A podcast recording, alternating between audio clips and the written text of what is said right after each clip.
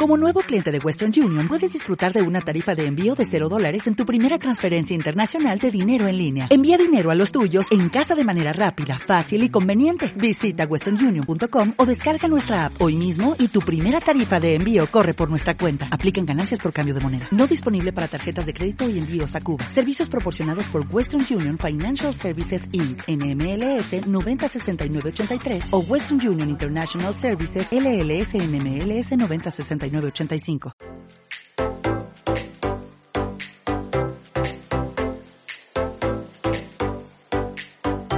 Bienvenido al podcast de la Iglesia Centro Cristiano Esperanza en Valencia, España. Esperamos que disfrutes escuchando este mensaje con nosotros.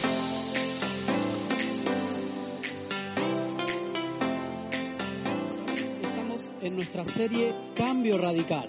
¿Quién no quiere un cambio radical? ¿Cómo te gustaría salir de esta cuarentena? Quizás más flaco, con más pelo, quizás eso es imposible, pero el problema de esto es que a veces enfocamos mal lo del cambio radical. Todos queremos cambiar algo, pero a veces no queremos hacer el esfuerzo ni pagar el, precio por hacerlo y por ver ese cambio hecho realidad. Yo soy profesor de guitarra y te puedo decir que a lo largo de los años que llevo dando clases veo alumnos que se frustran porque entran a la primera clase queriendo salir tocando ya sus canciones y no pagan el precio de semana tras semana estar haciendo los ejercicios. Aquellos que se esfuerzan y que van día a día, semana tras semana, son los que llegan al final de su carrera obteniendo y pudiendo tocar las piezas que quieren hacer. Estamos intentando responder la siguiente pregunta. ¿Qué historias crees que Dios quiere que cuentes acerca de tu vida? Todos en algún punto vamos a estar contando una historia y de nosotros se va a contar una historia. ¿Cuál es la que tú crees que Dios quiere que cuentes para tu vida, para mi vida? A lo largo de esta serie vamos a buscar la sabiduría de Dios para poder tomar las decisiones más sabias.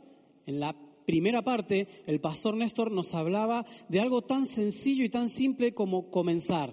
Comienza, comienza con una sola cosa. Veíamos a lo largo de la vida de Daniel cómo la decisión que él tomó, quizá impulsado por un amigo, o quizás solo, o guiado por el Espíritu Santo, pero una simple decisión de orar lo llevó al éxito. Pero este éxito no vino del día para la mañana. Empezó difícil, tuvo que atravesar por el foso de los leones, ver cómo lo perseguían por su fe, pero se decidió a seguir firme en la oración y obtuvo el éxito que esperaba. En la segunda parte, Caloyán nos hablaba acerca del ir, ir a través de esas promesas, creer a Dios en esas promesas, caminar, ir a veces significa salir de nuestra comodidad. Veíamos en Génesis la historia de Abraham y Sara, cómo se decidieron a creer en la palabra que Dios les había dado y a ir a por esa promesa. Muchas veces nosotros queremos alcanzar esas promesas, pero no nos decidimos a ir. Y yo te digo que si tú no sales en busca de la promesa, no la vas a encontrar. La promesa va a estar ahí, pero tú siempre vas a estar aquí. Tú tienes que dar ese paso de fe y tomarte de esas promesas y caminar hacia ello. Y hoy yo quiero traerte el tercer episodio, esta tercera parte que se titula Sirve. Servir es uno de los pilares importantes de nuestra iglesia Centro Cristiano Esperanza. Nos encanta servir y si yo pienso en servir, pienso en mi iglesia. En mi iglesia he aprendido verdaderamente lo que es el servicio, ver lo, lo que hace cada persona semana tras semana me ha impresionado y ha impactado mi vida a lo que es el servicio. Pero me gusta buscar en el diccionario y aprender términos nuevos. Así que quiero leerte, si me lo permites, tres definiciones de lo que significa la palabra servir. Una de ellas dice asistir a la mesa trayendo o repartiendo los alimentos o las bebidas. Yo me dedico a veces a esto. Uno de mis trabajos es ser camarero y me toca servir a las mesas. Así que me sentí identificado cuando leí ahí en el diccionario esta palabra. La segunda está espectacular. Dar culto o adoración a Dios y a los santos o emplearse en los ministerios de su gloria y veneración. Sirve, está relacionado en el diccionario con dar culto a Dios. Impresionante. Y para los deportistas como yo que están aquí, en el tenis y otros deportes semejantes, servir significa sacar, dar ese impulso a la pelota para que el juego pueda comenzar. Hay una frase de Gandhi que me gusta mucho que dice, la mejor manera de encontrarse a usted mismo es perderse en el servicio. Piénsalo para ti. La mejor manera que tienes de encontrarte a ti mismo es perderte en el servicio a los demás. Así que como en el tenis, tenemos que poder dar ese puntapié inicial, sacar esa pelota y comenzar. La Biblia dice en Efesios 2.10, porque somos hechura de Dios, creados en Cristo Jesús para buenas obras, las cuales Dios dispuso de antemano, así de que las pongamos en práctica. Te lo digo de nuevo, a fin de que las pongamos en práctica. El servicio no es algo teórico, no es algo que vamos a aprender, que hay que hacer y ya está. El servicio tiene que ser puesto en práctica, si no, no te sirve de nada. Valga la redundancia de este juego de palabras. El servicio tiene que ser puesto en práctica, tenemos que llevarlo a la práctica. Como seguidores de Jesús, estamos llamados a servir a los demás. Él lo hizo primero, Él es el mejor ejemplo de servicio que tenemos. Él nos lo enseñó muy bien. Podemos leer en la historia de Mateo 25 lo que es servir y lo que no es servir. Servir a Dios, claramente, según este pasaje, es servir a los demás. No servir a los demás no es servir a Dios. Así que, ¿qué quiere ser? ¿De los que sirven o de los que no sirven? El servicio tiene que llevarse a la práctica. Nosotros servimos por amor, no por obligación. Servimos por amor a Dios y por amor a las personas, porque Él nos amó a nosotros primero. En Juan 13, 34 y 35, Jesús hablando con sus discípulos les deja un nuevo mandamiento, que se amen los unos a los otros, porque de esa manera los demás van a conocer sobre Él, cuando nos amamos los unos a los otros. Y en primera de Juan 4 dice que en esto consiste el amor, en que Él nos amó a nosotros primero y por eso nosotros podemos amarle y servir a los demás. Servir a los demás es una forma de amar a Dios y de servir a Dios. Servir es una llamada urgente del corazón de Dios. ¿Cómo vas a responder a esa llamada? ¿De qué manera vas a responder? Porque si tienes una llamada tienes que responder. No puedes dejar el teléfono ahí en visto. Tiene que responder a esa llamada. Te está llamando Dios. ¿De qué manera vas a responder a esta pregunta? ¿Vas a comprometerte? ¿Vas a ser de las personas que se comprometen y que llevan esto a la práctica? ¿O vas a poner excusas? Mira, Carlos nos hablaba la semana pasada de las muchas excusas que podía poner Abraham y Sara a la hora de salir. Una podría ser la edad, otra podía ser que era una mudanza y que era algo desconocido. ¿Tú qué excusas vas a poner? ¿Qué vas a decir para servir? No porque tengo un hijo y no puedo hacer, o porque estoy embarazado, o porque tengo dos hijos y tú no sabes lo difícil que es eso. Excusas y más excusas, o estás cansado o el horario no te viene bien. Mira, para las excusas somos los más creativos que existen. Siempre a la hora de poner excusas nos creamos todo. A la hora de servir somos a veces muy poco creativos. Pero te repito, ¿cómo vas a responder a esta llamada? ¿Vas a comprometerte o vas a poner excusas? Mira, nuestro compromiso solo es real cuando servimos a los demás y atendemos sus necesidades. ¿Quieres que tu fe aumente? Yo quiero que mi fe aumente. ¿Tú quieres que tu fe aumente? Sirve a los demás. Es curioso que en Lucas 17 los apóstoles les piden al Señor que aumente su fe. Dice Señor, aumenta nuestra fe. Y Jesús le termina contando una historia de servicio, de lo que tenían que hacer, de lo que hacía un sirviente, un esclavo y un amo. ¿Por qué es tan importante el servicio? El servicio activa, tu fe. Sirviendo a los demás, te acercas a papá, te acercas a su corazón y creces porque lo vas conociendo más a él. Fíjate, la verdadera fe es aquella que se activa en el servicio a los demás. Interesante esto, la verdadera fe es aquella que se activa en el servicio a los demás. Sin servicio a los demás no hay fe. Y esto me recuerda un poco a lo que nos dejaba escrito el apóstol Santiago en la carta del, del 12 en adelante. Así que te pido que me acompañes y que lo leamos juntos, del 14 en adelante, Santiago 2 del 14. Hermanos míos, ¿de qué sirve a uno alegar que tiene fe si no tiene obras? ¿Acaso podrá salvarlo esa fe? Supongamos que un hermano o una hermana no tiene con qué vestirse y carece de alimento diario, y uno de ustedes les dice que le vaya bien, abríguese y coma hasta saciarse, pero no le da lo necesario para el cuerpo. ¿De qué servirá eso? Así también la fe por sí sola, si no tiene obras, está muerta. Y ahora te invito a que hagas un ejercicio conmigo. Donde dice, hermanos míos, pon tu nombre. Yo voy a poner el mío. Ezequiel, ¿de qué sirve a uno alegar que tiene fe? ¿De qué me sirve a mí decir que tengo fe? ¿De qué te sirve a ti decir que tienes fe si no la pones en práctica, si no la llevas al servicio de los demás? Y ahora, este es más difícil. No pongas, supongamos que un hermano o una hermana, pon a tus amigos, pon a tus compañeros de grupo de crecimiento, pon a tus jóvenes, a las personas con las que estás trabajando. Supongamos que Darío y Valeria, que Guille y Brigitte, que Néstor y Anaí, que Steven, que tus amigos, tus hermanos, no tienen con qué comer, no tienen qué vestirse. ¿Qué vas a hacer? ¿Le vas a decir, llenate, estos ya están llenos, ya tienen la barriga lleno igual? ¿Les vas a decir eso? ¿Le vas a decir, abrígate, compra algo, cómete algo por ahí? ¿O vas a atender sus necesidades? Así también, la fe por sí sola no tiene obras. La fe está muerta. Mira, hay una palabra que se llama preocupar. Y creo que muchas veces nos preocupamos y tendríamos que quitar el pre de adelante. En vez de preocuparnos, tendríamos que ocuparnos de la necesidad. Y la necesidad es real.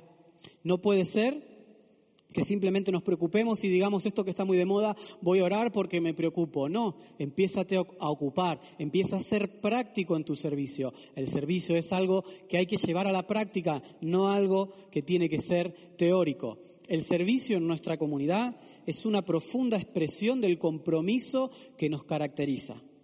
Reflexionar y poner en práctica las palabras que el apóstol Santiago nos estaba diciendo aquí nos ayudarán a que otros se acerquen a Él y conozcan el, Dios, al amor real que tiene por nosotros.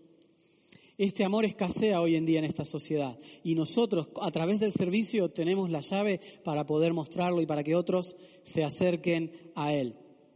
Mira, si estás tomando nota ahí en casa, te animo a que lo hagas y te voy a repetir esta frase que dijimos al principio. Nuestro compromiso solo es real cuando servimos a los demás y atendemos sus necesidades.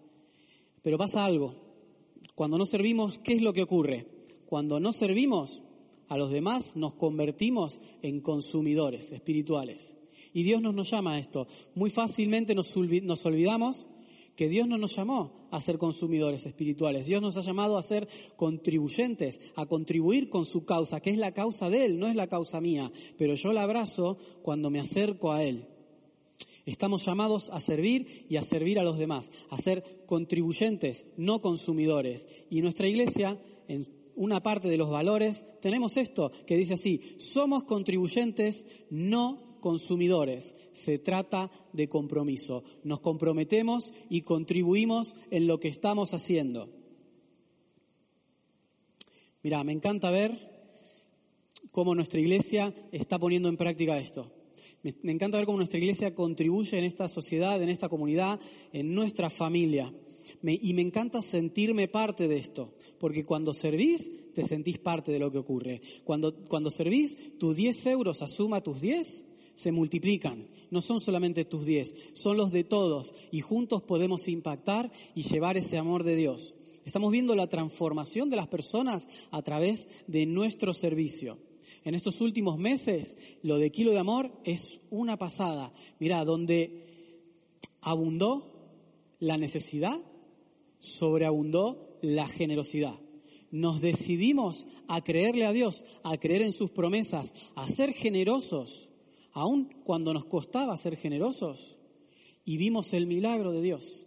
Recogimos una tonelada y yo digo recogimos porque me siento parte de lo que se hizo, me siento parte del equipo que vino y trabajó y sirvió a los demás todo este tiempo, porque lo tuyo y lo mío cuentan cuando están puestos en, en las manos correctas, en el servicio que es a Dios. Si tú eres fiel y crees en esas promesas, vas a ver cómo se cumplen en tu vida. Ocúpate de los demás y Dios se va a ocupar de ti. Esto es una forma práctica de llevar el servicio a cabo de no ser un consumidor, dejar de ser un consumidor y empezar a ser un contribuyente. Entendimos que somos la iglesia y que por eso existimos. Entendimos que somos el plan de Dios para esta sociedad. Y que somos la respuesta que Él sigue teniendo para el mundo. No importa que estemos en casa, no importa dónde estés, sigue siendo la respuesta para tu vecino, para tu esposa, para tus hijos, para tus amigos, para tus compañeros de trabajo. Una palabra necesaria puede traer vida y puede traer esperanza. Sirve a los demás, entrégate en el servicio. El verdadero cambio radical empieza a producirse en nuestra vida cuando dejamos de atender nuestras propias necesidades y nos ocupamos de los demás. Este cambio tiene que empezar en nuestra mente, tiene que empezar en mi mente, sí o sí, para poder ver ese cambio radical que de lo que se trata lo que estamos hablando. Y la verdad que de esto puedo darte un montón de ejemplos de mi vida en la que he sido un desastre a la hora de servir o lo he enfocado mal. Así que si me permites, te voy a contar una pequeña historia personal. Mira, yo soy la persona más egoísta que conozco. Acá estoy, soy la más egoísta que conozco. Y mi mamá también dice que soy el más caprichoso, que lo que quería lloriqueaba hasta que lo conseguía. Y hoy quizás me quejo de mi hijo cuando llora. Pero te digo la verdad, soy la persona más egoísta que conozco. Durante muchos años de mi vida he visto cómo mi esposa sufría y lloraba mi apatía hacia los demás. Como dije antes, me gusta tocar la guitarra y mi servicio en la iglesia solo se limitaba a tocar la guitarra. No me importaban las personas, solo me importaba satisfacerme a mí mismo. Me había vuelto sin querer en un consumidor, donde iba a tocar porque tenía un escenario para hacerlo, porque me gustaba hacerlo, pero no me importaban los demás. Terminaba la reunión y yo me subía al coche, prendía el motor, el aire acondicionado se hacía calor y encima me quejaba de que mi esposa estuviera saludando a todos porque tenía que llegar temprano a casa para comer.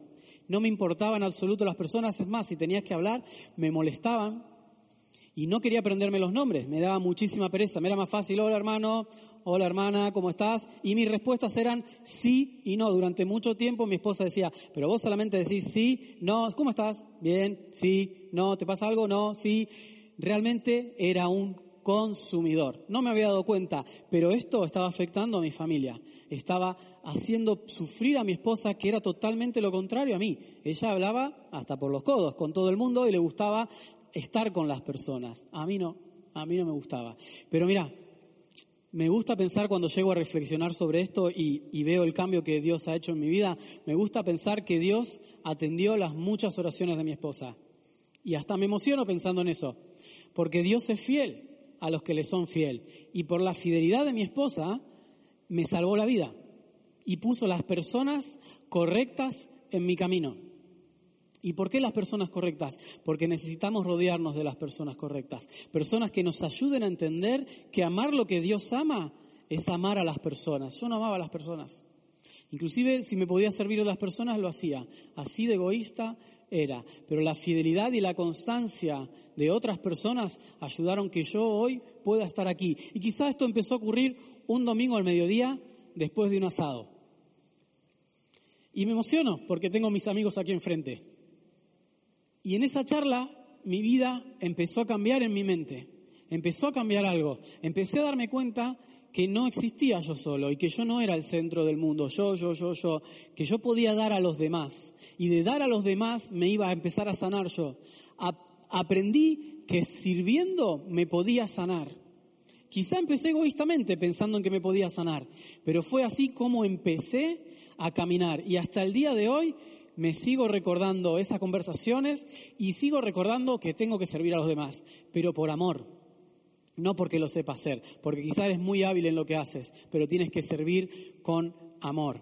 A partir de ese día empezó a cambiar mi vida en mi mente. El amor es algo real, algo que tenemos que hacer y así permitirle a Dios que edifique su iglesia. En Gálatas 5:14 dice, porque toda la ley se cumple en esta sola palabra, amarás a tu prójimo como a ti mismo. Si no amas, no puedes servir, pero hay una clave, sirviendo puedes empezar a amar y puedes ir empezando a ser transformado. Servir con la actitud correcta te abre las puertas de los lugares que son inimaginables. Te lo digo, mira, como camarero, sirviendo un poco más de lo que me piden, no solamente poniendo el plato de comida, sino sonriendo, estando con la actitud correcta, alegre, preocupándome por las personas a las que atiendo. He llegado a orar por necesidades. He estado en casas que ni me había imaginado en mi vida que podía estar. Me han ofrecido trabajos y Dios ha abierto y permitido esas situaciones en las que yo simplemente estaba haciendo lo que tenía que hacer, servir la mesa y atender a una persona que llegaba ese día como un cliente. Solo los que sirven escriben las mejores historias.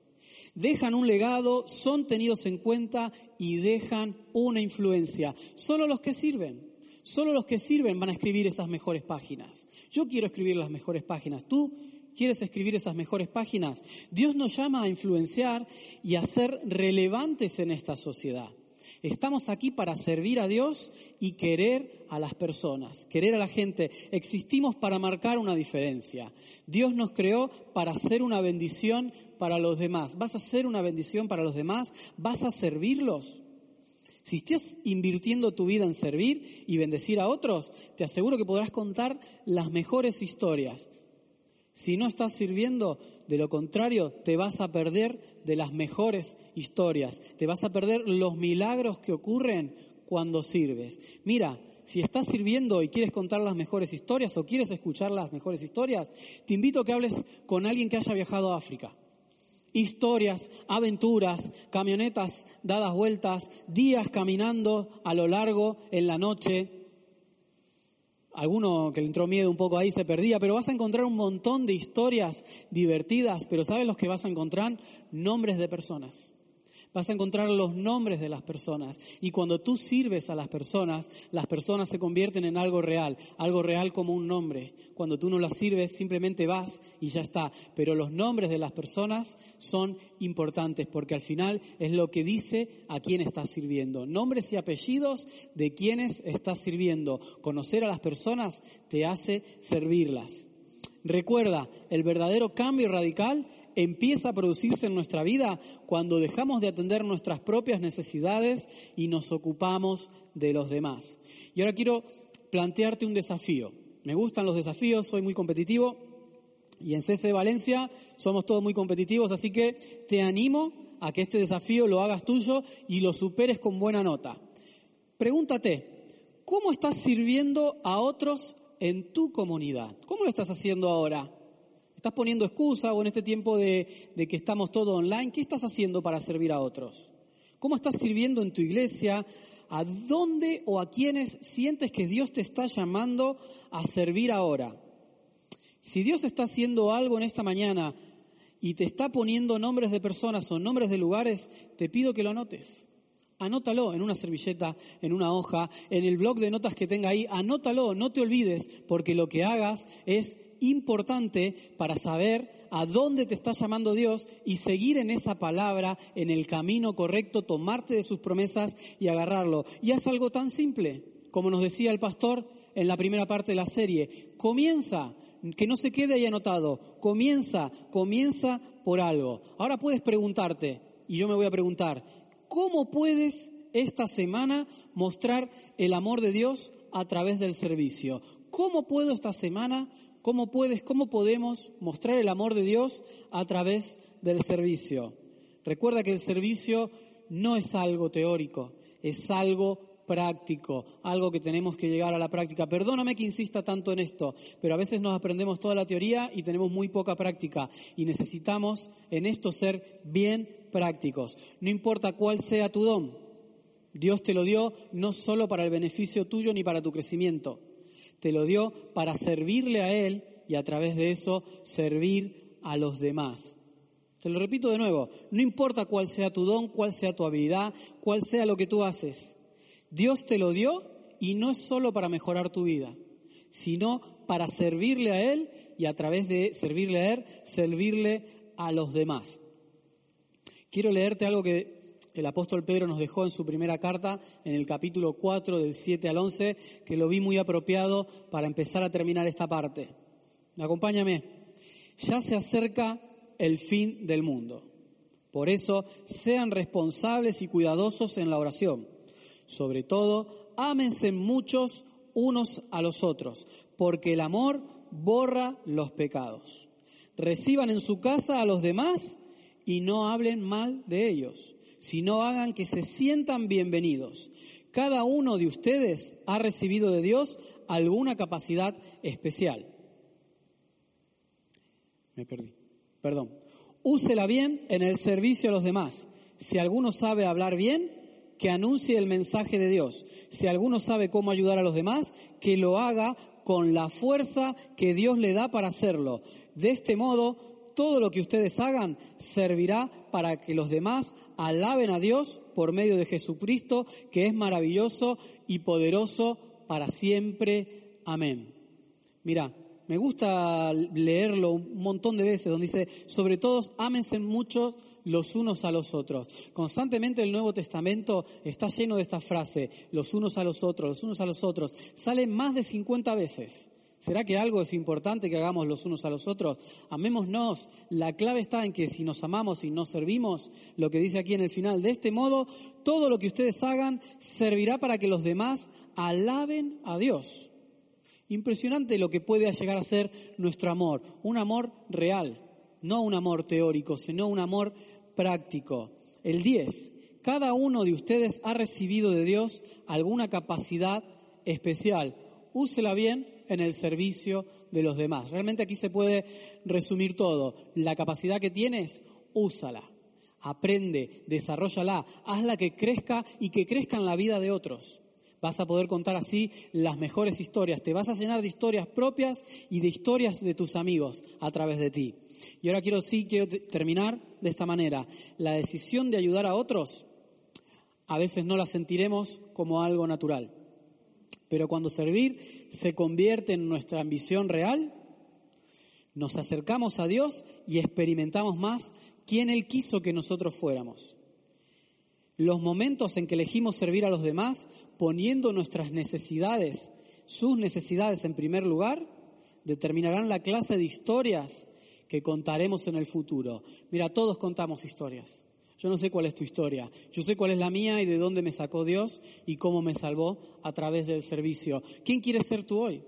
¿Una persona que sirve o solamente que viene y se sienta el domingo? Mira, cuando tú vienes y te sientas el domingo y no sirves, rápidamente empiezas a ver todo mal, te empiezas a quejar y no hay nada de cambio en tu vida. En cambio, cuando te activas en el servicio, tu fe se activa, tu conocimiento de papá se activa y empiezas a parecerte más a Él. Y empiezas a sanarte, porque todos estamos heridos en algún punto, pero servirnos a los unos a los otros nos va a ayudar a sanarnos. Así que yo te animo y te invito que en esta mañana, si Dios te habló, puedas poner esta palabra en práctica. Si necesitas volver a leerlo, volver a verlo, está disponible en nuestro canal de YouTube, la primera, la segunda y esta tercera parte de la serie. Así que no te lo pierdas y sé parte. Y permíteme ahora sí terminar orando. Así que ahí en casa te pido que cierres los ojos. Si tienes ganas de arrodillarte, puedes arrodillarte, puedes levantar tus manos y oramos juntos a Dios. Señor, gracias. Gracias por esta mañana.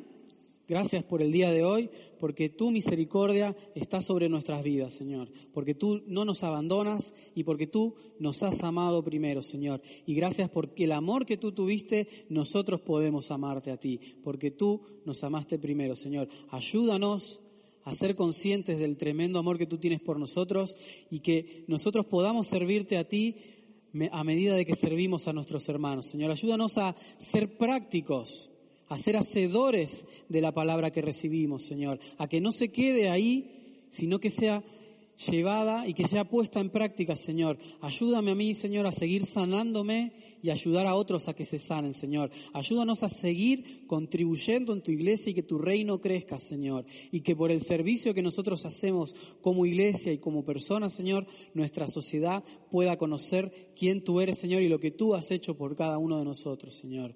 Gracias Gracias y gracias por el tremendo amor, Señor, y porque aún como somos nosotros, tú nos sigues dando oportunidades y esta mañana es una oportunidad nueva, Señor, donde nosotros podemos comenzar, donde podamos ir y donde podamos empezar a servir, Señor. Esperamos que el mensaje de hoy haya sido de gran ayuda para ti. Si deseas más información de nuestra iglesia, síguenos en nuestras redes sociales.